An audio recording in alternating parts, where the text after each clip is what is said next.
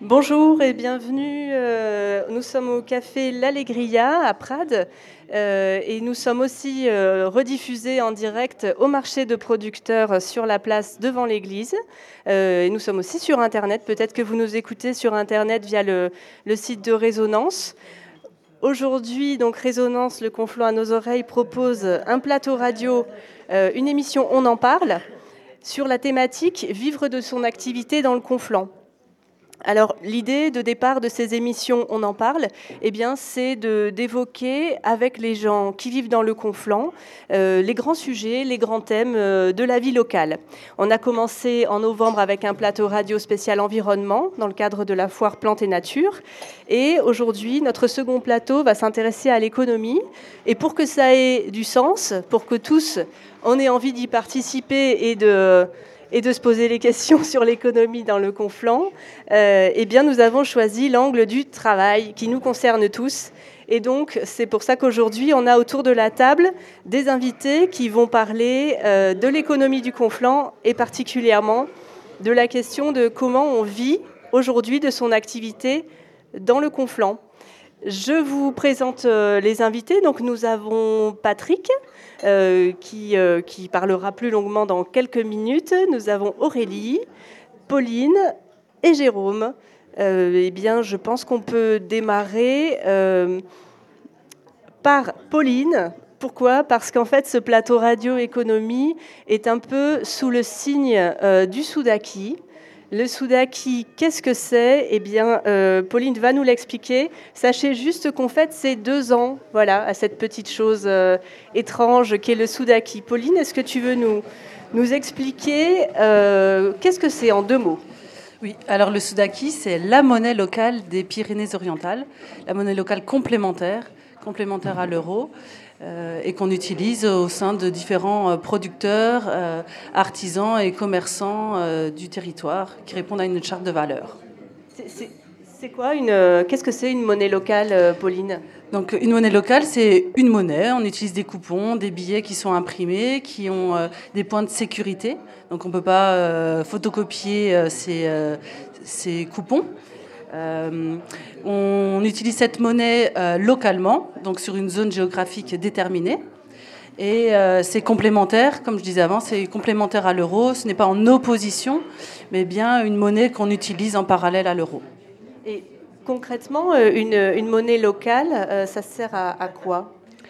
Ça sert à quoi? Ça sert à différentes choses. en premier lieu, à dynamiser en fait l'économie des Pyrénées-Orientales. Euh, en utilisant le Soudaki, pardon.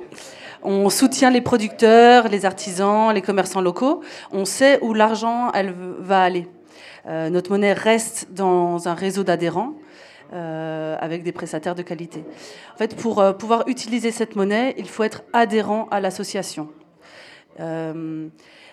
et du coup, l'argent circule entre adhérents et entre professionnels du réseau. D'accord. Et concrètement, euh, je, veux, je voudrais des Soudaki. Euh, comment je fais? Ça se trouve où, euh, un Soudaki? Alors, les Soudaki, on peut en trouver dans les comptoirs d'échange. il y a neuf comptoirs d'échange dans le département. On en trouve deux sur Prades. Il y a à l'opticien Chris chez Monsieur Ferrer qui peut vous échanger des euros contre des Soudaki. Il y a aussi euh, le caviste Goût et Arôme euh, à Prades également, chez Sony. Euh, du coup, quand on accepte un peu la charte de valeur et le règlement de l'association, on peut dire qu'on adhère à l'association via une cotisation de 5 euros quand on est des particuliers ou de 10 euros en tant que professionnel. Et là, on récupère une petite carte d'adhésion. et on peut ensuite échanger, quand on est particulier, nos euros en, en, Soudaki. Ça se fait par enveloppe de 20. Donc, euh, en général, euh, euh, il est intéressant d'échanger pour son mois. Comme ça, on prévoit le, pour son mois combien de Soudaki on souhaite investir sur notre territoire. D'accord. Et que deviennent les euros que j'amène chez l'opticien Chris, par exemple, quand je vais les échanger, les échanger contre des, des Soudaki alors, euh, du coup, il y a euh, euh, une partie des euros qui servent au fonds de roulement et une autre partie qui sont mis en fonds de garantie. du coup, le fonds de garantie euh, cet argent-là est mis au crédit municipal dans une banque, une banque la plus éthique qu'on a essayé de trouver. Euh, en parallèle, on ira ensuite à la nef. Euh, ce fonds de garantie en fait permet de garder les euros accessibles sur le compte pour qu'ils puissent être repris à n'importe quel moment par les, les utilisateurs. Les intérêts, par contre, qui sont justement sur ce fonds de garantie, ils vont servir à, financer ou investir dans d'autres projets environnementaux euh, sur le territoire. D'accord. Donc l'idée, c'est pas seulement d'utiliser le Soudaki pour euh, euh, laisser l'argent au niveau local, finalement, lui permettre de rester au niveau local, mais, c'est aussi, d'investir. Il y a une forme d'engagement, d'investissement dans des projets parallèles euh, environnementaux, euh, sociaux. Super, très bien. Et euh, ces petits billets, je pense que tout le monde n'en a pas vu. ils sont très jolis, ils sont très colorés. Est-ce que, est-ce que tu pourrais nous en décrire quelques-uns? Alors, il n'y a pas de, pièces pour l'instant. Non, les pièces, ne, on fait que des coupons. Alors, on appelle ça des coupons. et du coup, ils sont alors, il y en a un qu'on a utilisé hein, pour annoncer l'événement, euh, où, il y a le canigou en fond, et puis euh, un âne, hein, euh, un âne catalan, par exemple, c'est le billet de 5 soudaki. Et 5 soudaki, Pauline, c'est combien d'euros en fait? Ça correspond à combien d'euros? Eh bien, 5 euros. Ah, d'accord. Tout simplement. c'est facile. 1 euro égale un soudaki ou un soudaki égale 1 euro. Super. Un, autre, euh, d'autres billets à nous décrire parce qu'ils On a Collioure avec les sardines. Euh, Collioure est mis en avant. En fait, chaque billet représente, euh, enfin, met en valeur le territoire, le patrimoine local. Ok. Et, combien donc, euh, donc on a un billet juste pour revenir sur, euh, sur euh, ce à quoi ils ressemblent parce qu'ils sont très jolis. On a donc un avec une pêche, un une pêche le fruit, hein. voilà. un autre avec des sardines, un autre avec la sardane, c'est le billet de 10. Oui. Et un avec des chèvres. Des chèvres. Hein, des chèvres, l'élevage. Super. Euh, Qu'est-ce que tu peux nous dire à peu près combien de commerçants aujourd'hui acceptent les soudaki dans les PO et combien dans le conflant pour qu'on ait une idée de d'utiliser, de savoir comment on va euh, utiliser nos billets? On est à 96 euh, prestataires qui acceptent le Soudaki à l'heure actuelle. 96 prestataires, pardon. Et dans le conflant, on est autour d'une cinquantaine de professionnels. Donc, euh, depuis euh, donc ça fait deux ans que la monnaie euh, circule dans le département. en 2018, le Prades a été la ville test. Et depuis 2019, on a essayé d'élargir à d'autres champs de métiers, parce qu'au début, c'était beaucoup orienté autour de l'alimentation. Et on a essayé d'élargir. Euh, maintenant, on a des, euh, un photographe, on a un dentiste à Canet, le photographe à I-sur-Tête. Euh, on a des restaurants, les bistrots de pays de Mossette ou de Fiols. On a la poissonnerie de Prades. il y a... la Biocop aussi, je ah, bien sûr, la Biocop. Mais j'évite de parler de la Biocop parce que justement, on essaye de mettre en avant les acteurs économiques du territoire, les petits producteurs, les petits artisans, qui, eux, vont du coup refournir la Biocop. Mais euh, voilà, euh, il y a plein d'acteurs économiques euh, sur nos territoires et c'est très riche. Merci Pauline. J'ai omis de dire donc ici au Café L'Allegria, vous pouvez vous approcher et vous pouvez aussi demander le micro à un moment donné pour ajouter quelque chose, pour, pour poser une question. Voilà, donc sentez-vous libre de participer, c'est euh, ouvert. Euh, donc on a voulu ouvrir euh, par, par le Soudaki, c'est important. vraiment, parce que dans cette question de l'économie de locale, l'économie est, le, le, Soudaki, c'est quelque chose de, central, mais on va axer maintenant plutôt sur le travail, à moins qu'il y ait une question sur le Soudaki dans la salle. Oui. Monsieur. Bonjour, je m'appelle Laurent.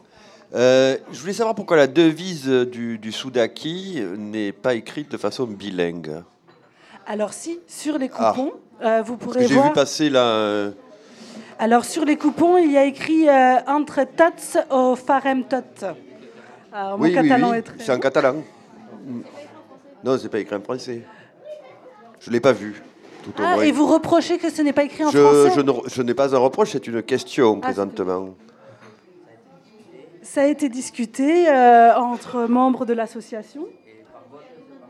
Ah, Peut-être que quelqu'un dans la salle peut répondre. On Alors a- euh, voilà, j'ai mon collègue Alain qui fait partie aussi euh, de l'association MLCPO et qui va répondre à cette question plus en détail. Bonjour, en fait, euh, je fais partie de la collégiale et ça a été discuté qu'on le mette et en français et en catalan. Et euh, comme comme c'est un mouvement, euh, je vais dire, euh, c'est galvaudé de dire ça, mais démocratique, euh, au vote, ben, il n'y a eu que le catalan qui est sorti, voilà. Alors qu'il avait été demandé qu'il y ait les deux, et le français et le, et le- et le catalan, voilà. Parce- Donc c'était démocratique dans votre structure, ah oui, oui, bien pas sûr. dans la société française en fait. C'est une démocratie de votre structure. Ah mais c'est par rapport, oui, c'est parce Ouais. que nous, nous c'est, euh, c'est euh, l'association est, est, est, euh, est entre guillemets démocratique parce que tout le monde a le droit à la parole, c'est-à-dire et les utilisateurs et les prestataires, parce qu'ils font partie des, des collèges des deux, des prestataires et utilisateurs.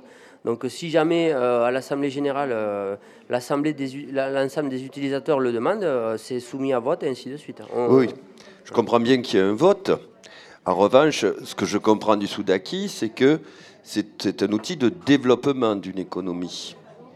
Hein, on est d'accord, développement sur un territoire. Donc moi, il me semble que quand on veut développer, on doit avoir la plus grande universalité possible, sans oublier ses convictions. Merci pour, cette question. Tu veux répondre ou c'est... Oui, on pourrait débattre longtemps là-dessus. hein. Voilà. Après, euh, voilà. Ouais. mais, euh, ça a été choisi, c'est comme ça. Est-ce que c'est approuvé? Que moi, moi, pour moi, je voulais pas. Par exemple, personnellement, je voulais qu'il y ait les deux langues parce qu'on est en France et en Catalogne. Mais après, bon, partir sur ces débats-là, euh, ouais, c'est- un débat à faire partir. Mais le- l'essentiel, c'est que ça, ça crée du lien, c'est tout simplement. Alors, euh, peut-être, oui, euh, Pauline, un dernier mot. En fait, ce que je voulais juste préciser, c'est qu'il y a euh, 80, euh, plus ou moins 80 monnaies locales euh, en France. Et du coup, euh, chaque monnaie locale cherche à, à ramener, en fait, justement, euh, euh, euh, sa spécificité ou euh, son patrimoine. Et du coup, là, on a choisi de l'appeler Soudaki, l'argent d'ici. Euh, Il y a d'autres monnaies qui ont euh, choisi des noms plus proches, justement, de leur région ou de leur ville. Et voilà, là, c'est après, pourquoi écrire que en catalan. Mais voilà, c'est dans l'idée de mettre en valeur, en tout cas, le patrimoine et la culture d'ici, des PO. Bien, on reprend le fil là de, l'économie via euh, le travail. Euh, on entend souvent dire qu'il y a pas mal de chômage hein, par ici. Donc je suis allée voir euh, les chiffres de l'INSEE de 2016. De- en 2016, le taux de chômage en France était de 14%. Et il, était, euh, et il était dans le conflant de 20%. Donc il est effectivement, euh, il est effectivement euh, assez élevé ici. Cependant, voilà, on est là pour parler de, bah, du chômage, bien sûr, mais aussi des solutions que nous trouvons chacun, les uns les unes et les autres, pour vivre ici. Et euh, il y a beaucoup d'idées. Euh, nous vous proposons d'écouter un enregistrement qui a été fait euh, dans le cadre du projet Tremplin. Le projet Tremplin, c'est un projet leader, donc avec des aides européennes. et qui est ici géré, ce projet tremplin géré par le parc naturel régional des Pyrénées catalanes et par Canigou Grand Site. Et euh, voilà, tremplin, je vous, propose là d'écouter euh, tout un groupe de porteuses et de porteurs de projets, donc dans une ambiance assez festive, parce que toutes ces personnes étaient réunies pour une espèce de, temps pédagogique et ludique à la fois, euh, organisé d'ailleurs par Les Grandes Bouches, euh, une association locale d'éducation populaire. On plonge dans cette ambiance. Donc euh, vous pouvez rentrer dans l'espace sacré de la carte du département. Voilà, Montalva ici Euh, moi je suis à Feuillat. conflant, merde. Moi, je suis à Feuillat. Alors attends, viens la vallée d'à côté, voilà. Bon, toi, Prades, c'est où Montalva, Montalva est là. La tête, elle est là. Nous l'avons vu. La mer, elle est là-bas. Derrière nous, là. Montalva. On est Parce que là, il y a Ah oui, Les conventions, non, Montalva. ça. Voilà. Oui. Il y a des Si. Prades aussi. Alors là, il y a. Ouais, je suis là. Personnel aussi. T'es où là juste à côté. Médecine euh, alternative. Médecine alternative. Et donc tu es à Prades Oui. Et tu t'appelles Isabelle. Isabelle. Charlotte, éducation à l'art et à l'environnement. euh, Euh, donc Sylvain, euh, à Prades, euh, moi c'est un projet qui s'appelle Les Loges de la Suite. euh, chambre d'hôte euh, sur Prades en lien avec les festivals de musique et festivals de cinéma. Amélie, euh, donc euh, moi il me manque euh, mon binôme Louisa qui n'a pas pu venir aujourd'hui et donc nous on a un projet d'accueil temporaire pour des personnes en situation de handicap et d'un lieu en même temps de rencontre qui favoriserait la mixité sociale et un lieu culturel. Voilà. Moi c'est Julie, du coup sur Vernet. Le projet il est un peu triple, un comptoir à jus itinérant, nomade, sur des festivals, euh, accompagné d'une prestation de traiteur éco-responsable, alimentation sauvage, et euh, de l'animation pédagogique autour d'éveil sensoriel. Erika, je suis créatrice d'une euh, culotte menstruelle. Et, euh, et- et voilà, je suis en pleine phase de test avec ma culotte, avec l'aide de 40 jolies et jeunes filles qui ont bien voulu se, se- se proposer pour euh, ce test qui commence mi-juillet. Bon, ben Marc, je suis euh, à Montalba. On essaye de. Je voudrais qu'on monte un- un- une épicerie pour promouvoir euh, tous les produits qui sont euh, produits localement ou en agriculture euh, biologique ou en, raisonnée. Je compte beaucoup sur le, projet de Laurence pour que le mien, puisse voir le jour. Bah, il a dit le principal. Je vais lancer le Montalba Tour, proposer à des touristes la visite des producteurs qu'il y a sur Montalba. Et à savoir qu'il y a énormément de producteurs, euh, d'artisans euh, d'éleveurs sur Montalba, la spiruline, euh, le berger, euh, le chevrier, le vin bio. Et on proposerait aussi des cours de cuisine catalane à la CAFCOP, où il y aura l'épicerie euh, de marque. Euh, Il y a aussi les randos en lama et, euh, et l'éleveur de porc. Voilà, donc euh, proposer une expérience euh, unique euh, aux touristes euh, sur Montalba. Donc Font Pedrosa, c'est euh, un projet de centre d'aromathérapie et phytothérapie. Euh, ça fonctionne déjà un petit peu. Ça propose des formations en phyto et aroma, donc une manière de se, de se soigner, de manger de manière un peu plus naturelle et en lien avec l'environnement montagnard. Donc toi Marcoté, Donc moi je, je développe une activité, enfin je- c'est un rajout d'activité sur mes. Je suis moniteur de canyon et d'escalade. Et euh, mon projet est de, qui a bien avancé d'ailleurs, c'est d'accueillir des gens, faire un, une- un produit global de façon un petit peu à aller un peu plus vers l'expérientiel, amener les gens à, vivre mes activités avec une globalité. Bon, euh, un accompagnement euh, aussi sur euh, le- la, la- la découverte de l'environnement et la vie euh, un peu dans la nature. La carte commence à ressembler à un cercle? Donc on, on était en pleine cigale. Euh, Nous on se retrouve à l'Allegria où il y a une ambiance très agréable et bien tiède. hein. On est bien, bien au chaud, on profite, c'est super. Mais c'est intéressant d'écouter euh, les cigales de cet été avec donc ce, groupe de personnes. Vous avez vu au projet extrêmement divers. Et euh, on, va donc parler de, de projets effectivement avec euh, Patrick qui est, qui est là depuis peu puisqu'il est arrivé, euh, en tout cas il a commencé à monter son activité en 2018 euh, localement, où il va nous le préciser parce que peut-être que je me trompe un petit peu. Euh, et il va nous raconter justement euh, comment, comment on débute un projet dans le Conflent, pourquoi le Conflent. Bonjour. Euh, bah écoutez, nous avons euh, décidé de venir dans le Conflent pour des raisons familiales. Et euh, arrivé ici, il, a, fallu travailler, il a fallu développer son activité. Nous avons, euh, ma femme et moi, à peu près le même métier. Nous sommes coach, hypnothérapeutes. Et nous, nous exercions en région parisienne. Et bah, lorsqu'on a décidé de, venir ici, on a fait un petit peu du, je vais pas dire du porte-à-porte, mais enfin on a fait un petit peu de, de, démarches, on a fait beaucoup de contributions pour pouvoir faire connaître euh, nos, nos- activités. Et euh, nous sommes euh, arrivés, arrivés depuis le mois d'octobre 2019 dans les bureaux d'Inici, où nous, nous, exerçons deux activités, en fin de compte, qui est le, le coaching, mais qui est surtout, surtout l'hypnothérapie, puisque c'est véritablement non seulement une passion, mais c'est véritablement un, un art, important, l'hypno- l'hypnothérapie.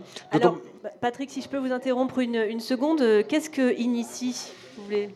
Alors, Inici, euh, c'est une pépinière d'entreprise qui a été euh, ouverte euh, juste derrière le magasin Weldom et qui permet à des, jeunes entreprises comme, comme, la, comme la nôtre de pouvoir avoir des, locaux où on peut exercer notre activité, on peut recevoir du, public, mais on peut aussi avoir une activité tertiaire à l'intérieur de ces, de, de ces bureaux à des prix qui sont raisonnables et qui permettent, qui permettent de pouvoir débuter une activité.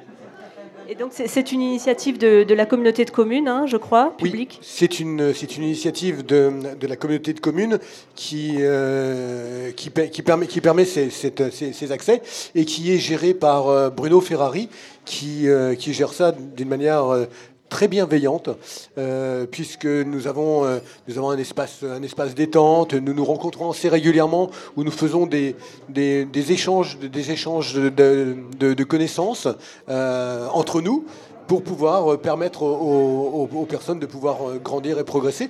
Et il y a également dans cet espace une salle de, de formation qui permet aux gens qui font de la formation de pouvoir accueillir leurs, leurs apprenants. D'accord. Et Patrick, comment vous diriez que votre activité se, développe Alors, euh, c'est difficile. C'est difficile de développer une activité qui n'est pas forcément une activité euh, très très euh, très connu parce que l'hypnose c'est quand même quelque chose qui est euh, euh, un petit peu mystérieux quelque part alors que c'est c'est tout simplement un outil hein. il faut il faut désacraliser l'hypnose. C'est un c'est un outil. Alors cet outil c'est vrai que nous le pratiquons et, je le pratique d'une manière un petit peu particulière puisque nous il y a quatre formes d'hypnose qui existent et je pratique ces quatre formes d'hypnose. Ce qui veut dire qu'aujourd'hui je peux aussi bien intervenir en entreprise pour pouvoir euh, euh, travailler sur des, des, des, des, comportements, de la confiance en soi. Euh, je travaille également avec les, les, les, sportifs de très haut niveau, mais je travaille aussi avec le particulier qui, qui, a du mal à dormir, qui a des troubles de, de, du comportement, des, addictions. J'ai des gens qui viennent me voir en me disant mais j'en ai marre de fumer, je voudrais arrêter de fumer. Ça se passe très très bien, 98% de réussite, donc ça, ça, ça, se passe très très bien. Et, et pour revenir peut-être sur, sur le monde du travail, euh, vous qui coachez les gens, qui les accompagnez dans, des difficultés euh, ou dans des projets de développement, comment est-ce que vous sentez voilà, votre vision, vous qui êtes là depuis peu de temps et qui avez cette sensibilité-là, votre vision de la possibilité de vivre de son activité en conflant?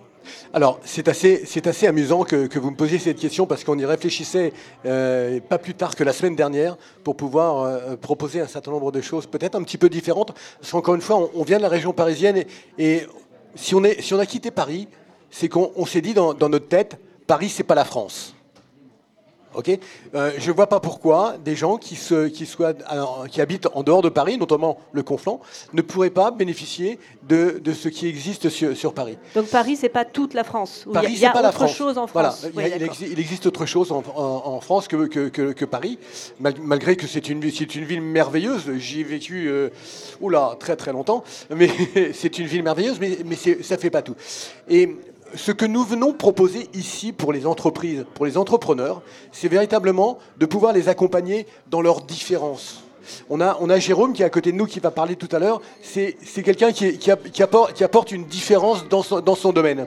Et pour ne pas qu'il soit euh, envahi, pris euh, euh, par, par, des, des, grandes distributions ou par, ou par, des grands faiseurs, eh bien, il faut qu'il ait une certaine affirmation de soi, une certaine confiance en soi. Il faut qu'il ait des valeurs, qu'il sache défendre ses valeurs. Et ça, le coaching peut lui, peut lui permettre de pouvoir l'accompagner. Je parle de Jérôme parce qu'il est à côté de nous. Euh, il y a une multitude d'artisans qui sont sur, sur Prades, qui, qui, ont, la possibilité de pouvoir exister simplement au travers leur, leur art. Et pour ça, il faut leur donner les moyens.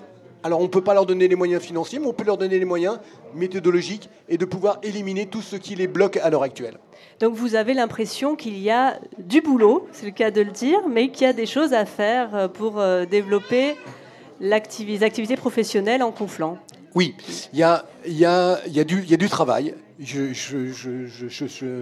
J'entends depuis un an les gens qui tournent autour de, autour de moi et, je sais qu'il y a du travail. Je sais qu'il y a des gens qui sont volontaires pour pouvoir développer quelque chose. Et tu disais tout à l'heure qu'il y avait un taux de chômage de 20% sur les PO en 2016. Euh, sur la communauté de communes. Sur la communauté de communes, pardon. Sur la communauté de communes de, de, Conflans. Et, je pense que tout un chacun, on doit, on doit en tenir compte de ça. Et à notre niveau, à notre niveau, on ne pratique pas les prix qu'on pratiquait en région parisienne lorsqu'on a fait un accompagnement. On, on s'est adapté, on s'est adapté, mais on a diminué nos prix par par plus de 50%, on a baissé de plus de 50% nos prix, tout simplement pour permettre aux gens de pouvoir bénéficier d'un accompagnement qu'ils auraient pu avoir euh, à n'importe où en France. C'est aussi notre contribution et je pense que tout à chacun, on peut, faire des, on mhm. peut avoir des contributions de, de cette sorte. On, reparlera tout à l'heure, bien sûr, de vivre dans le conflant de son activité et à quel prix. je pense que chacun pourra en parler euh, à sa façon et dans, dans son cadre d'emploi à soi. Euh, ce, que je, ce que je propose, si, voilà, si Patrick, vous avez rien de spécial à ajouter pour l'instant, c'est d'écouter justement encore un son issu de la sonothèque de résonance d'une personne qui raconte pourquoi elle a choisi de venir s'installer ici. Mais quand même, pourquoi Mossette pourquoi Mossette Non, il a pas, y a pas, on n'a pas, on pas choisi Mossette. On est arrivé par hasard parce qu'on avait un boulot. On avait trouvé un boulot ici à mi-temps pour un couple et une maison à Moïch. Voilà, l'idée c'était ça. C'est qu'on a eu euh, cette opportunité-là.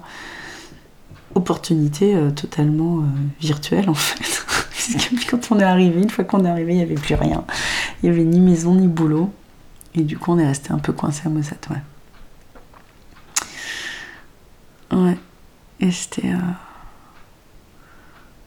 Et pourquoi rester coincé à Mossette Parce que, parce que, parce que, en fait, tout. Enfin, quand on n'a pas eu de boulot et pas de maison, ça s'est pas fait d'un seul coup. On nous a pas dit ça la semaine où on est arrivé. Les choses se sont faites progressivement. Donc. Euh, ma fille aînée était inscrite à l'école, j'avais pas envie de chercher un village tant que j'avais pas quelque chose de Enfin, l'idée de bouger de village pour juste bouger de village, alors que. Et donc, à chaque fois, la changer d'école en fonction des plans, je trouvais que c'était pas une bonne idée. Et euh, donc, on s'est un peu accroché à ici, où, quand même, dans ce village. Euh, bah, il y a quand même pas mal d'avantages à Mossette. Enfin, à l'époque, en tout cas, moi, ce qui me. Je me souviens que les, trois grands arguments, c'était qu'il y avait une petite école de village avec des classes multiniveaux que l'eau était absolument délicieuse, c'était l'eau de source non chlorée et que oh, c'était merveilleux de boire de l'eau aussi bonne et que je trouvais que la ressource en eau, euh, qui est une ressource en eau comme ça importante, je trouvais ça absolument hyper rassurant en fait. Hyper rassurant. Et troisième truc, c'était une bibliothèque. Et un peu snob que j'étais venant de la ville, quand j'ai vu qu'il y avait une bibliothèque dans le village fermée, comme ça un peu sombre, J'y suis pas allée en me disant que c'était des vieux bouquins de mamie. Euh, c'est qui sont enfin des, vieux romans à l'eau de rose pourris un peu jaunis je sais pas pourquoi j'imaginais ça. Sûrement parce que je l'ai vu dans d'autres villages quand j'étais môme euh, dans le Lot quand, quand j'étais petite. J'arrivais pas à imaginer que la bibliothèque était bien et j'ai mis plusieurs mois avant d'y mettre les pieds. Oh, la honte. La honte euh, la, honte intégrale en fait. Non parce qu'en fait c'était une association avec absolument plein de films, plein de CD, plein de livres, d'albums jeunesse merveilleux, plein de romans incroyables. Puis que la bibliothèque, même malgré le fait qu'elle soit une association, elle bénéficiait quand même du fonds départemental. Et du coup, avec des livres renouvelés tout le temps. Et puis comme c'était associatif, on pouvait aussi participer euh, à l'association, à la bibliothèque, aller choisir des bouquins, aller choisir euh, des films et, des, et de la musique euh, à la bibliothèque de Tuer. Enfin, c'était royal, quoi. Et donc ça, ça m'a vraiment euh, convaincu de rester. Enfin, pour moi, la bibliothèque, la flotte, l'école, la nature sauvage, il me manque rien du tout. Donc la, bibliothèque, la flotte, l'école, hein, c'était euh, des motivations euh, fortes pour rester à Mossette même sans travail. Alors euh, ici, euh, les conditions d'écoute, parce qu'on est dans un café et qu'il se passe plein d'autres choses autour de nous, euh, sont pas évidentes hein, lorsqu'on écoute comme ça des, entretiens. Et ça me permet de faire un coucou aux gens qui sont sur la place, qui peut-être nous entendent mieux. et qu'on salue et qu'on remercie parce qu'il ne fait pas chaud. Mais vous pouvez aussi nous, nous rejoindre. donc voilà l'expérience de quelqu'un qui est venu pour du boulot et qui est resté pour le conflant, tout simplement. Et, euh, et- donc euh, ça, ça me donne envie de, bah, de, passer la parole à Aurélie, qui va nous raconter son expérience, euh, comment elle est arrivée ici, comment et pourquoi elle y est restée. Donc, je m'appelle Aurélie. Je suis arrivée dans les Pyrénées-Orientales et à Prades, pas par hasard, parce que je suis venue pour le travail. J'ai trouvé un travail ici. Et j'ai débarqué en décembre sans connaître Prades, quoi, en fait. Et, donc, euh, de formation, je suis designer et architecte d'intérieur de l'école Boulle. J'ai euh, travaillé pendant dix ans à Paris et, et à Lisbonne euh, pour aussi des gros groupes, pour OG International qui travaille pour l'Arabie Saoudite, Carrefour. Hérocoptère. et du coup, euh, un jour, j'ai, enfin voilà, je travaillais à mon compte et, euh, j'ai travaillé aussi euh, après dans la communication publique.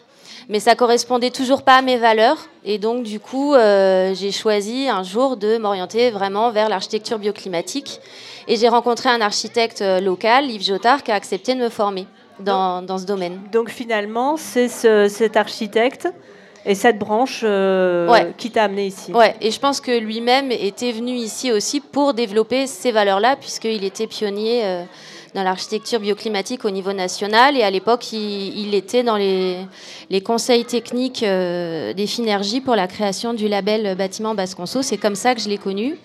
Donc j'ai travaillé avec lui pendant sept ans. Et avec toute l'équipe qui était là-bas, de thermiciens et tout ça, parce qu'on était, euh, on était jusqu'à 8 à travailler ensemble là-bas. Et, euh, et ensuite, je me suis mise à mon compte. Donc, je me suis mise à mon compte en, en 2016 en tant qu'architecte d'intérieur, puisque n'étant pas architecte, euh, je voilà, je peux pas signer des permis euh, au-delà de, de 150 mètres carrés. Et, et du coup, ben, en fait, ça marche. Ça marche parce que. Au début, ça marchait pas trop, hein, c'est sûr. Mais... Oui, c'est la question qu'on se pose quand même. On pense que peut-être la construction bioclimatique, c'est pas, pas accessible à tout le monde, et on sait que les revenus euh, sont, assez peu élevés euh, dans le conflant. Alors, euh, Voilà. Mais en fait, si, il y a des moyens dans le conflant et il y a des moyens aussi pour des gens qui sont convaincus que en, faisant dessiner leur maison de façon bioclimatique, ils vont faire des économies sur leurs charges. Et qu'au final, nous, on est là aussi pour intervenir et aider les gens à préciser leurs projets et leurs objectifs de façon à faire des économies peut-être sur des surfaces et à investir plus dans la performance thermique de leur bâtiment et aller vers des, ma- des matériaux biosourcés, etc. Donc en fait, souvent, euh, on est... euh, est contacté par des gens qui, euh, qui défendent les mêmes valeurs que nous. Puisque, donc euh, moi maintenant je travaille aussi en partenariat avec euh, un autre architecte qui est issu de, de, chez Yves Jotard aussi. Et, euh, et en fait, euh, on, on a la chance d'avoir des clients qui défendent, les mêmes qui défendent les mêmes valeurs et qui sont conscients en fait que ce surinvestissement, nous on n'appelle pas ça un surcoût, mais un surinvestissement va permettre ensuite d'avoir une meilleure qualité de vie et, euh, aussi de, faire des économies sur les charges. Donc, euh, et donc, on- au fur et à mesure, l'activité euh, s'est développée parce que finalement, j'ai la sensation qu'on est dans une forme de cohérence idéologique par rapport à l'écologie. qui fait que moi je m'investis par exemple dans Confluent Énergie, je suis installée au, au Quadrate euh, grâce à Mélanie et, euh, et que en fait tout ça ça crée un réseau de personnes qui défendent les mêmes valeurs. Et du coup euh, j'ai pas de site internet, j'ai pas de carte de visite mais euh, il y a une cohérence et une congruence qui, euh, qui fait vraiment sens. Et moi c'est ça que j'ai trouvé dans le Conflant et qui m'a donné vraiment envie d'y rester et de on, on- on reviendra sur le quadrat juste après. mais donc, tu arrives à vivre de ton activité dans le conflant? Voilà, donc ça fait trois ans que je suis auto-entrepreneur et, et cette année, euh, je, vais créer une société parce que j'ai besoin de sous-traiter du travail et que ça marche. Ok. Alors, donc, tu nous expliquais que tu t'étais installé au Quadrate et que tu y avais trouvé, euh, là encore une fois, euh, comme dans le fait de venir vivre dans le Conflant, une espèce de cohérence avec ton idéologie. Oui. C'est bien ça Ouais, ouais, Tu peux nous ça. raconter un peu plus ce qu'est le Quadrate Euh, bah, en fait, euh, le Quadrat, c'est un espace de coworking. On est 15 personnes. Ça a été créé par un petit groupe euh, de, de motivés, de meufs motivées, qui ont réussi à trouver euh, un, local dans le centre de Prades et qu'elles ont investi et fait vivre depuis quelle année, Mélanie, c'est créé? 2016. Euh, moi, ça fait un peu plus d'un an que j'y suis et, ce que j'y ai trouvé, c'est un réseau de personnes qui ont des projets très différents, culturels.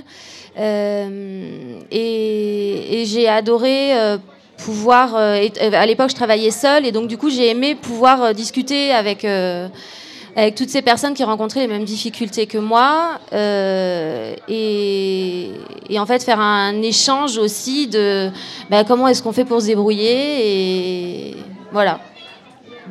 Et, voilà, après, cet espace est, très ouvert et, très dynamique. Et en même temps, c'était une vitrine dans, le centre de Prades un prix euh, très, très faible par rapport à ce qu'on ce qu'on peut trouver habituellement comme, euh, comme locaux professionnels. Mhm. Donc c'est intéressant, là ça nous amène à parler de, du coût, euh, de, de, comment est-ce qu'on s'installe, euh, comment on installe un commerce ou un bureau dans, dans, dans, le conflant, ce qui n'est pas forcément quelque chose d'évident.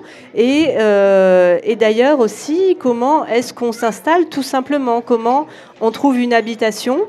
Euh, c'est parfois compliqué. Euh, là, je, vais m'appuyer euh, sur, sur bah, un courrier, hein, enfin un petit mot de, merci, de, la libraire, la toute nouvelle librairie donc de, de Prades, qui s'appelle Libambule. Donc Morgane m'a rédigé un petit mot parce qu'elle ne peut pas être là aujourd'hui. Pour les commerçants, évidemment, le samedi matin, c'est pas idéal.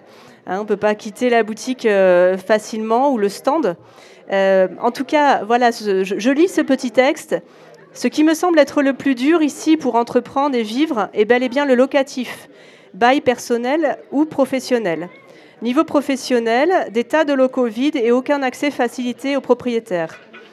Aucune entité publique se portant caution sur des projets suivis et de confiance. C'est pourtant un élément qui serait rassurant pour les propriétaires et facilitant pour les porteurs de projets.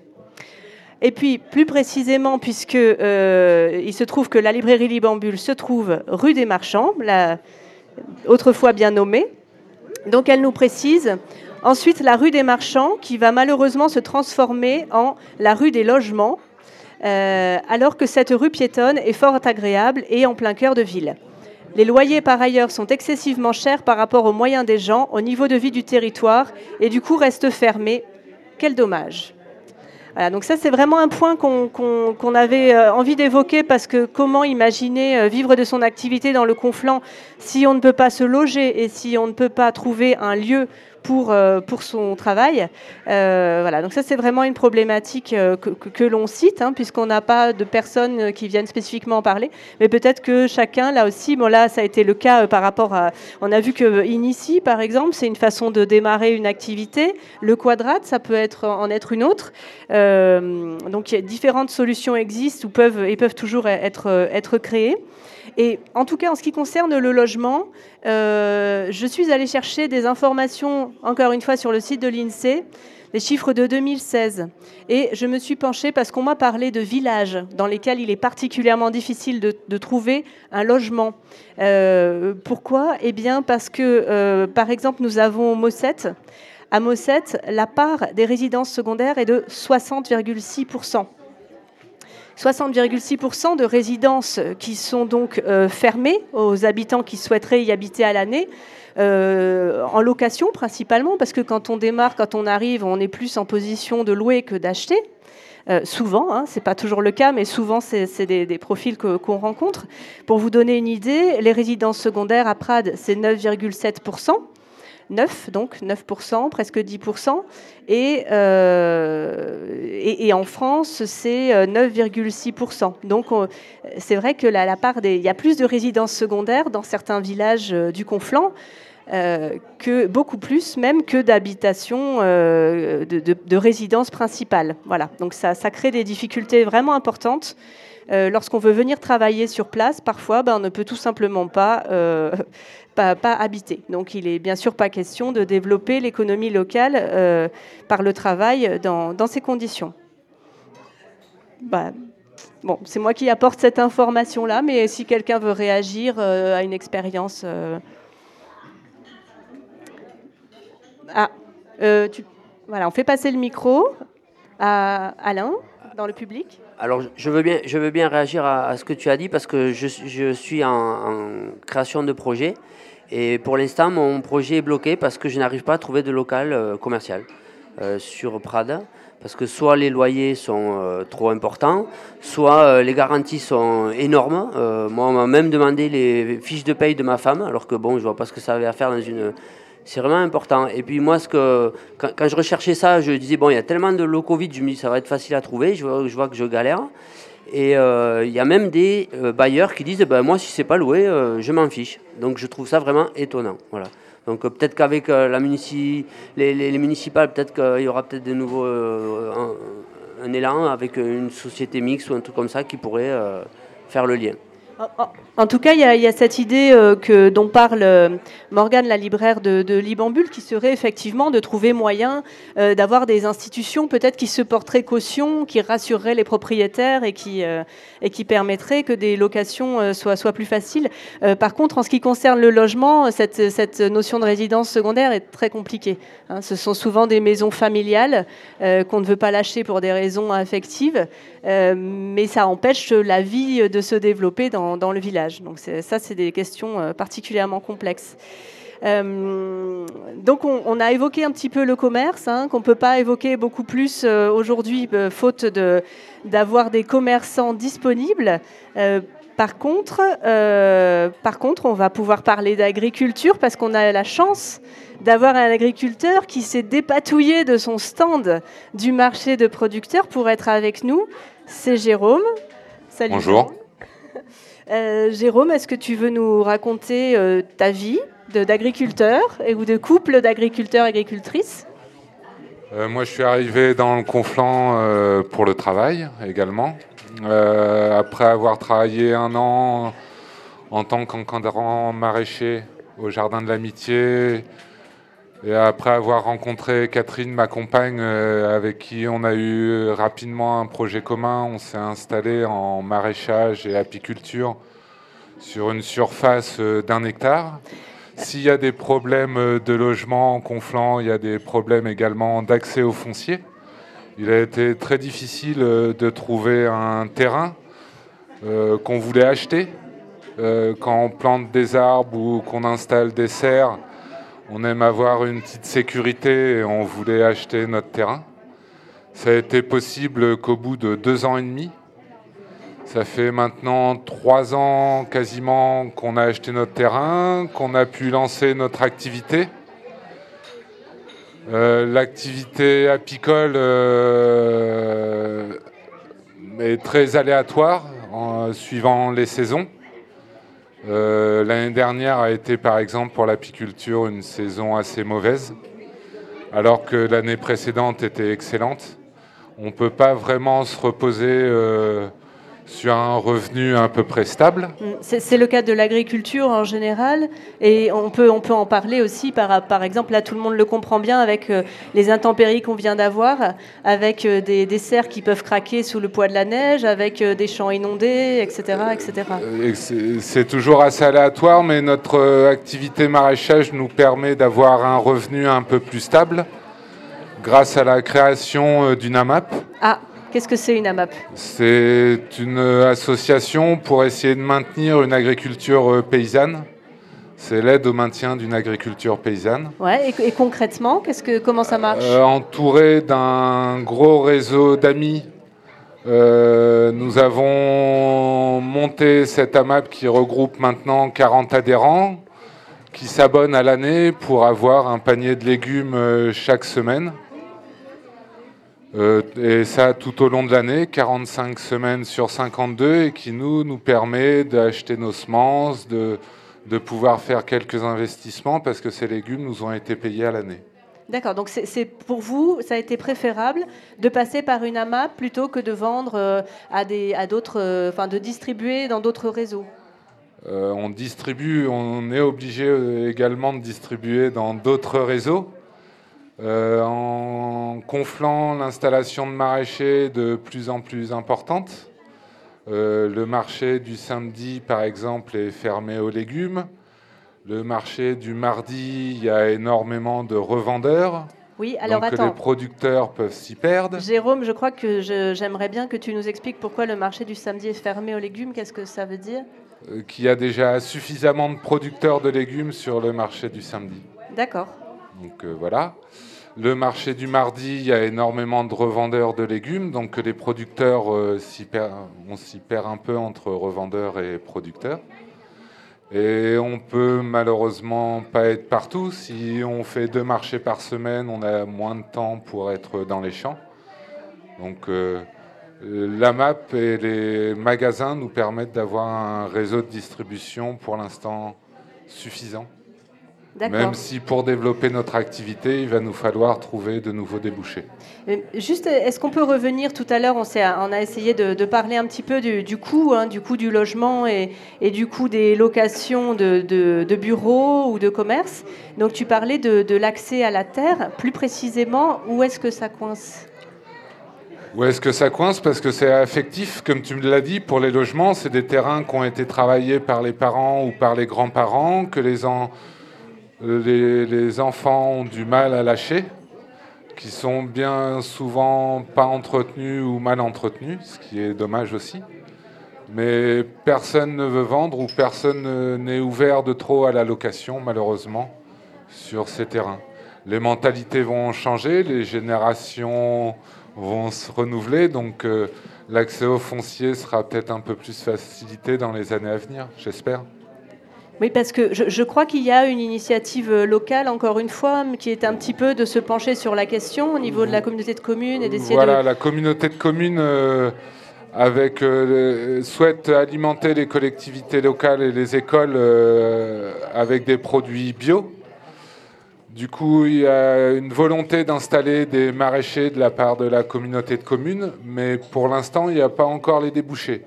On installe des maraîchers, mais pour l'instant, il n'y a rien de mis en place pour approvisionner ou pour pouvoir approvisionner, c'est les collectivités locales. Donc on se retrouve un petit peu avec pas mal de maraîchers sur le conflant, mais pas forcément les débouchés nécessaires. C'est-à-dire que le, le lien ou le réseau n'est pas encore en place? Pas encore euh, complètement. Le- la communauté de, euh, de communes y travaille, j'espère. Et que dans les mois à venir ou l'année à venir, ça, pour- ça pourra se faire. D'accord. Et on, parlait, on parlait de- de- de difficultés hein, euh, nombreuses. Il se trouve que tu as cité euh, les jardins de Cocagne, qui sont, euh, en- en- qui, qui- je pense qu'il y en a eu ici dans le Conflent, qui s'appellent aujourd'hui les jardins de l'amitié. C'est ça Et, euh, et qui sont gérés par une association qui s'appelle AICO, qui gère d'ailleurs d'autres types de dans d'autres types de, chantiers domaines en d'insertion, fait. oui, tout à voilà fait. des chantiers d'insertion voilà peut-être que ça c'est quelque chose d'in- d'intéressant aussi à citer puisqu'on parle aujourd'hui de vivre de son activité dans le Conflent il existe quelques associations quelques cadres euh, euh, facilitants qui permettent de mettre un peu le, pied à l'étrier notamment en agriculture Pour des chômeurs de longue durée ou des bénéficiaires du RMI. D'accord. Voilà. Et, et par ailleurs, on a localement une association qui travaille sur l'ensemble des PO et qui a aussi des représentants euh, euh, dans d'autres départements. Il s'agit de Terre Vivante. Est-ce que vous êtes passé par Terre Vivante, euh, toi ou Catherine oui, pour notre installation, on a fait une installation progressive qui a été suivie justement par Terre Vivante. Et notre comptabilité à l'heure actuelle est toujours euh, fait en lien avec euh, Terre Vivante qui nous accompagne et nous propose des formations tout au long de l'année. Ok. Donc ça, c'est une chance de l'avoir dans le Conflent parce que ça pourrait aussi être à Perpis, ça pourrait aussi, il pourrait aussi ne pas y en avoir. Voilà, de l'avoir sur place, euh, ça facilite euh, quand même pas mal les choses. Ils sont vraiment euh, au courant de ce qui se passe très localement aussi en Conflent. Quand on va sur Perpignan, la réalité n'est de faire du maraîchage en plaine ou du faire de maraîchage en zone de montagne ou de moyenne montagne. C'est pas tout à fait la même chose. Terre vivante a une bonne vision de ce que peut être euh, l'agriculture en Conflent. En tout cas, pour, pour revenir à, mes fameux chiffres de l'INSEE, la part de l'agriculture, alors je n'ai pas de chiffres malheureusement historiques, mais on sait qu'historiquement, le Conflent, c'est une terre d'agriculture, au moins d'agriculture vivrière, puisque euh, la plupart des familles avaient de quoi subvenir à leurs besoins. Euh, et euh, c'était aussi une terre où on exportait énormément, notamment de pommes et de poires. La poire plutôt pour la Cerdagne, mais la pomme traditionnellement dans, le conflant. Et puis la, pêche a suivi, mais voilà, aujourd'hui, les rendements ne sont pas les mêmes, l'agriculture n'a pas, la, la même place. néanmoins, on est à un, taux, la, part de l'agriculture dans l'économie de, de, Prades, le chiffre que j'ai de 2016, c'est 2,2% alors que euh, pour l'ensemble des PO, c'est 6%. Donc effectivement, euh, il semblerait qu'il euh, y ait des endroits, même dans les PO, où l'accès à la terre soit plus facile. En tout cas, c'est l'une des, conclusions qu'on peut, en tirer. et concernant l'agriculture, donc l'accès à la terre est difficile et il est aussi coûteux. Euh, qui dit, difficile dit euh, particulièrement coûteux. Et euh, moi, je trouverais intéressant pour qu'on ait une idée, parce que c'est vrai que quand on arrive dans le conflant, une terre rurale, on, peut avoir envie de s'installer en agriculture. On peut se dire, ça, c'est évident que c'est l'activité que je peux mettre en place. Mais dans la réalité, est-ce que tu pourrais nous, raconter, Jérôme, qu'est-ce que ça représente comme, travail et qu'est-ce que ça représente comme revenu quand on démarre? Il ah, faut être euh, passionné avant tout. Si on n'est pas passionné et qu'on n'aime pas ce qu'on fait, je crois qu'on ne continue pas. C'est pas pour des raisons financières qu'on le fait, c'est un peu comme dans l'architecture, pour des questions un petit peu éthiques et des modes de vie. Euh, maintenant, on est avec Catherine, au bout de trois ans, on arrive à se dégager un SMIC pour deux. Donc euh, c'est toujours un petit peu compliqué financièrement. On dit que pour une exploitation agricole, c'est à peu près 3 à 5 ans avant d'arriver euh, à avoir une activité qui est rémunératrice. Rémunératrice à hauteur d'un SMIC par personne Un SMIC et demi, ça, sera déjà pas mal. Mais on compte pas nos heures de travail. C'est pour ça qu'on aime ce qu'on fait. On, on les compte pas, mais tu en as une petite idée? Une dizaine d'heures par jour à peu près en moyenne. Oui, par, jour. L'hiver, on travaille bien sûr bien moins que ce qu'on peut travailler l'été, mais il y a des grosses périodes d'activité, oui. Donc c'est vrai que c'est bah, important de savoir hein, derrière euh, la salade, le chou, euh, le radis noir qu'on achète. Euh, euh, que ce soit à la map, que ce soit au, marché de producteurs le samedi matin ou, ou euh, en d'autres lieux, de savoir ce qu'il y a derrière comme travail et le, le, sens que ça a, la valeur que ça a. Ouais. Après, le, ce qui est difficile, c'est le prix des légumes. Le prix des, on a toujours euh, voulu en France avoir une alimentation à faible coût pour pouvoir consommer autre chose que le budget d'alimentation réduise au niveau du couple. Euh, et maintenant, de demander aux gens d'acheter leurs légumes un petit peu plus chers pour permettre aux producteurs de vivre mieux, euh, ça serait l'idéal. On essaye euh, d'encourager tous nos consommateurs à aller dans ce sens-là, mais c'est difficile à mettre en place. Et même entre producteurs, il était des fois difficile de, d'avoir à peu près les, des prix à peu près identiques et de se rémunérer convenablement. D'accord. Mais merci. Je ne sais pas s'il y a des questions sur, euh, sur tout ce qui vient d'être dit, euh, soit par Jérôme, euh, soit par d'autres invités, ou des choses qu'on n'a pas dites, que vous auriez bien aimé entendre.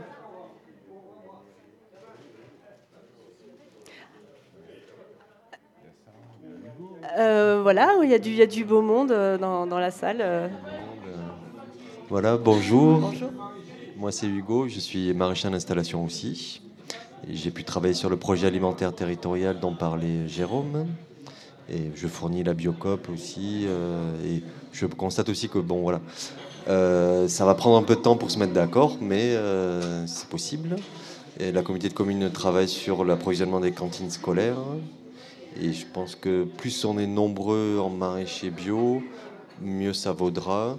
Et on le voit euh, le samedi matin euh, à 10h, 10h30, il n'y a plus de légumes, donc il y a encore de la place euh, pour produire, proposer d'autres choses. Mais bon, ça viendra progressivement quand les peurs se seront un peu levées, que on s'apercevra qu'un grand marché avec beaucoup de producteurs, ça attire encore plus de monde et ça fait boule de neige. Il y a ça, et voilà, donc ça c'est pareil pour les cantines scolaires, que ça se mette en place. Euh, et pour le foncier, oui. Je pense qu'il va y avoir aussi un changement de génération et un changement de type de, de culture. Euh, le verger euh, catalan roussillonné est en train de est un peu dans, est en déclin et donc il y a de plus en plus il va y avoir de plus en plus de place euh, pour y implanter d'autres cultures et moi je pense aussi à d'autres cultures qui peuvent être plutôt des moyennes de cultures de grande surface ou moyenne surface, c'est-à-dire comme les légumineuses, des céréales éventuellement. Mais bon, ça il faut les, outils, le matériel. Mais bon, ça, ça peut s'organiser en, en cumin. Mais bon, ça c'est pour euh, plus tard. S'organiser en? En CUMA, en coopérative. Voilà, la CUMA, c'est la coopérative de matériel agricole. Et euh, voilà, c'est vrai que dans le Conflant ou dans les Pyrénées-Orientales, le, système des CUMA n'est pas très développé. Il y a eu un développement du mouvement coopératif, surtout pour les caves viticoles, le cave coopérative, qui est très connu. Mais sinon, pour les autres euh, activités agricoles ou le matériel, la CUMA n'est pas trop développée. Alors que c'est soutenu, c'est financé même. On peut être financé pour euh, acheter en tant que CUMA du matériel et partager en fonction du nombre d'heures, voilà. Parce que donc voilà pour les moyennes surfaces, donc c'est-à-dire pour les lentilles, les pois chiches, euh, les haricots, haricots secs, tout ce qui est légumineuse qu'on appelle la, la, viande du pauvre, hein. mais qui voilà avec les, c'est dans la tendance de réduire la consommation de viande. Voilà, c'est ça. Et d'ailleurs, les cantines scolaires le proposent une fois par semaine, normalement, un plat végétarien et un plat bio, et un repas bio. L'idée, c'est de faire un plat bio et végétarien, ou un plat végétarien et bio en même temps, etc. etc. Et alors peut-être pour, euh, pour, pour boucler euh, la boucle, euh, je vous propose d'entendre encore un, un, son tiré de la sonothèque de résonance. Alors il est en catalan, hein, on revient à nos questions de Soudaki, et il s'appelle Tot Magrada. Et c'est une agricultrice de Pi qui explique que dans l'agriculture, euh, Tot euh, lui agrada, c'est-à-dire tout lui plaît. Aquí en aquest poble tenien ovelles, vaques, la meva família, el meu pare i la meva mare, els meus germans, i, i tenien una, un magazín, una episseria, que se'n diu, que venien tot el que cal per l'alimentació del poble i també el tabaco. I, i el vi, venien vi al detall amb una buta, se'n diu, se posa en aixeta i la gent venien a cercar un litre o dos litres, el que volien, i d'aquí també servien al poble de Mantet, que baixaven amb la, amb la burra, la burra és ser nana, i aquí eh, posaven el vi dins d'utres, se'n diu. Se, és fet amb pell de cabra. I aquí això, la burra, no la, li anava bé per, per posar sus de l'esquena, amb l'albarda, que se'n diu, i no li feia mal com, com la buta, que c'est le tonneau en bois. Donc la buta, vous, vous cal saber que és fet de pell de cabra. Eh? C'est une outre. Donc voilà. Et ça, ça se ferme bien. Donc voilà. Donc nous, notre activité, mon activité, c'est que j'ai grandi dans cette ambiance. Tot m'agrada. Eh, fem la llenya amb el meu home, la portem sobre l'esquena encara. D'aquí eh, tinc l'hort, que faig els llegums, eh? tots els llegums, sé pas si els heu vist, el meu hort és del, eh, avall de, com, com direm, de la, de, de la brana, de, no sé pas dir el mot ara, de la terrassa que teniu, demà espiareu i aquí hi ha un hort amb aflus, hi ha, hi ha cols, hi ha porros, hi ha, toma, hi tomates, tot el que cal que ven a pi. Eh? Doncs tenim els llegums i les trufes, també, les patates, que fem per, tota, per la meva filla i per nosaltres. I voilà, doncs, fins a la retreta hem tingut un senyal de vaques limusines, sempre de fora, mai estacades dins d'una granja, me tenint per això un teulat per quan neva i com plou. Donc d'aquí, ara, jo que soc estada en retreta depuis 2004, la meva filla, amb el seu home i la petita, que tenen el vostratge, que tenen 13 anys i mig, han reprès la nostra, eh, la, la nostra explotació. Donc, ells fan igual com jo, com jo hem fet amb el meu. Donc cette agricultrice de Pi qui, racontait euh, à, une, euh, à une jeune collégienne qui était en, en déplacement, en voyage, en séjour euh, à, Isards, à Pi, et qui lui racontait bah, que son, son travail avait été le même que celui de ses parents et que sa fille avait repris, euh, repris l'entreprise familiale agricole. Voilà, donc euh, aussi un, autre exemple de, du travail dans le conflant et de l'agriculture qui parfois dans certains villages euh, a un peu moins bougé qu'ailleurs. Nous allons clore cette émission, mais nous avons deux personnes dans le public qui souhaitent dire encore quelque chose. On a Sarah. Sarah, est-ce que tu veux nous parler de, de ton, de ton activité dans le conflant? Alors moi je suis euh, artisane savonnière, je me suis installée en 2014. Euh, j'ai fait une installation progressive parce qu'au départ je travaillais, donc je travaillais à temps plein et puis j'ai commencé à développer cette activité. Au bout d'un an, euh, je voyais que ça prenait bien parce qu'on est, en tout cas dans le conflant, ce qui est chouette, c'est qu'il y, a du chômage, il n'y a pas beaucoup de pouvoir d'achat, mais les gens aiment les bons produits et sont convaincus qu'il faut, qu'il faut manger des produits bio, euh, bons pour la santé, et pareil pour euh, les produits d'hygiène aussi, ça vient de plus en plus. Et donc, en voyant que cette activité avait bien pris, j'ai décidé de me mettre à 100% dessus. Et puis est venue aussi la question du local, euh, où s'installer, parce qu'il faut un laboratoire, il faut de la place. Et donc, moi, la solution que j'ai trouvée, c'est que j'ai acheté une maison où j'avais la possibilité au rez-de-chaussée de faire cette activité. J'ai quand même cherché pendant deux ans avant de trouver euh, la maison idéale, parce qu'il faut quand même de l'espace. Et puis voilà, j'ai mis quelques années. euh, ce qui m'a aidé aussi, en fait, euh, le fait de s'installer euh, dans mon domicile, c'est que j'avais pas de loyer et du coup, j'ai pu développer mon- activité sereinement sans avoir un loyer à sortir tous les mois. voilà. Avec une certaine capacité financière au début. Oui, quand même. Plus un job à plein temps que tu as réussi, où tu, tu as jonglé quoi, avec deux voilà, activités. pendant un an. Après, c'était plus possible physiquement. et puis, je voyais que ça prenait bien, donc j'ai pu me consacrer à 100% à la savonnerie.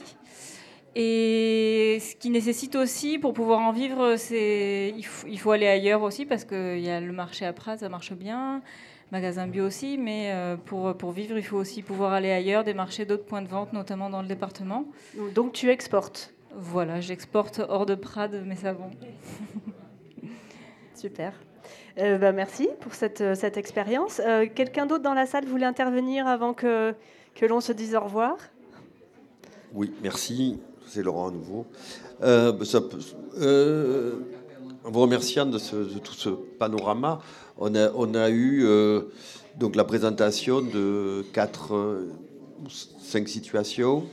Euh, tout d'abord une situation collective avec euh, le, le Soudaki, hein, et puis des situations euh, d'installation plutôt individuelles qui étaient à chaque fois raccrochées à une forme de collectif. Patrick avec Inici, euh, Aurélie avec le Quadrate, euh, Jérôme avec le dispositif du marché qui est aussi un collectif, notamment le samedi matin, et Hugo qui a rappelé la nécessité de la, coopérative des, des qui sont pas assez développés. Donc moi, il y a une question que je me pose par rapport à tout ça, qu'on n'a pas évoqué, alors peut-être que ça existe et que je ne le sais pas, mais peut-être que ça n'existe pas et que ça serait peut-être à réfléchir, c'est un projet plus global par rapport au développement et la mise en réseau de tous ces dispositifs-là.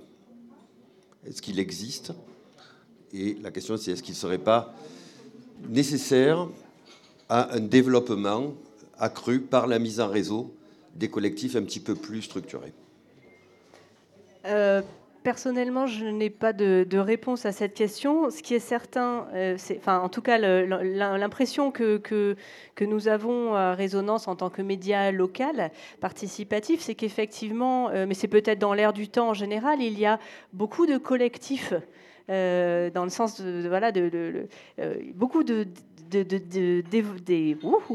j'y arrive d'initiatives collectives dans, le conflant euh, et d'ailleurs, nous aimerions que ce soit l'objet d'une nouvelle table ronde, d'un nouveau temps de parole. euh, On en parle. Donc euh, voilà, rendez-vous pour, pour une prochaine table ronde sur les collectifs, parce que je pense qu'il y a des choses à dire sur ce qui existe, sur ce qui est passé, parce qu'il y a eu aussi pas mal de choses dans le passé, dans le conflant, et sur ce qu'on pourrait continuer à développer. Euh, ah, peut-être qu'une petite, euh, une petite remarque par ici, Mélanie. juste pour rebondir sur effectivement ce que tu viens de dire, il y a une piste qui s'appelle les tiers-lieux. Je me permets d'en parler parce qu'on est un peu dans, euh, cette dynamique-là avec euh, Charlotte. Euh, et, l'idée des tiers-lieux, c'est effectivement le, la mise en réseau et qui soit à la fois sociale et professionnelle. C'est vraiment allier, allier les deux. Il y a en ce moment des fonds nationaux qui sont débloqués pour, pour cela. Et je pense que c'est une opportunité à, à saisir. Euh, et, sur le, et sur le conflant, il y, aurait de quoi faire. Il y a pas mal d'initiatives. Effectivement, le Quadrat c'en est une. Euh, initié aussi à une autre, euh, une autre approche, plus, voilà, plus institutionnelle.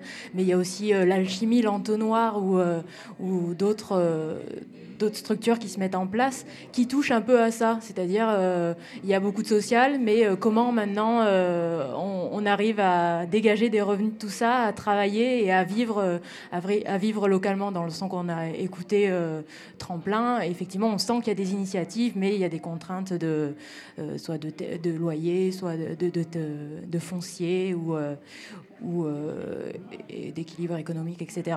Donc voilà, les tiers-lieux, c'est peut-être une, piste euh, pour ça, le développement de tiers-lieux, la mise en réseau, ça, euh, vu que maintenant ça, c'est reconnu à l'échelle nationale, pourquoi pas aller, vers là.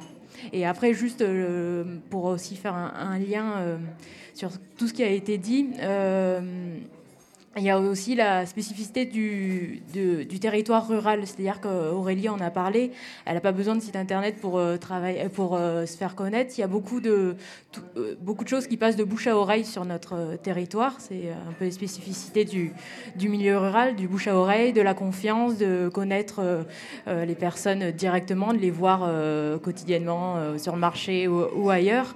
Et, et, ça, je trouve que c'est aussi une opportunité à saisir pour peut-être trouver euh, euh, des opportunités foncières, c'est-à-dire c'est en connaissant un tel euh, qui permettra peut-être de qu'il y a un local qui ne sait pas quoi faire, etc. Enfin, ce, réseau de bouche à oreille, à mon avis, est, très important et il ne faut pas le négliger pour pouvoir lancer son activité localement. Merci beaucoup pour ces conclusions. Euh, donc, euh, je, vous annonce que nous aimerions effectivement organiser une prochaine émission, on en parle, sur les initiatives collectives, mais aussi sur la santé, où on parlerait notamment de l'eau, des transports doux, et aussi sur la culture et le vivre ensemble. J'en profite pour rappeler que Résonance, c'est un média local, sonore et participatif, c'est-à-dire que toutes les bonnes volontés, toutes les envies, euh, toutes les idées sont les bienvenues. Qu'organiser un plateau radio, c'est quelque chose de compliqué. Euh, voilà, ça se fait à plusieurs, donc n'hésitez pas à vous joindre à nous si cela vous inspire. Euh, par ailleurs, Résonance prête du matériel d'enregistrement pour toute personne qui a un projet sur le conflant, quel que soit le sujet, quelle que soit la façon de le traiter. Voilà, on organise des séances d'écoute collective, on écoute ensemble, on discute, on est à la fois un projet culturel et social. Voilà pour le petit rappel. J'en arrive aux remerciements. Remerciements bien sûr l'Allegria euh, que nous allons euh, où nous allons commencer à ranger nos affaires hein, puisque c'est l'heure euh, du déjeuner donc n'hésitez pas à venir manger dans la très belle salle de l'Allegria qui est fraîchement refaite donc euh, voilà, c'est vraiment. Euh, n'hésitez pas à venir déjeuner ici à midi. Nous remercions aussi le marché de Prades où nous avons pu installer un stand. Euh, merci beaucoup à Timothée qui a tenu ce stand. Enfin, j'espère. il devait. merci à Mélanie aussi pour le, le, coup de main sur la préparation et. Merci à Étienne qui était à la technique et moi je vous salue, c'était Ariane pour la modération et l'initiative. Bonne journée.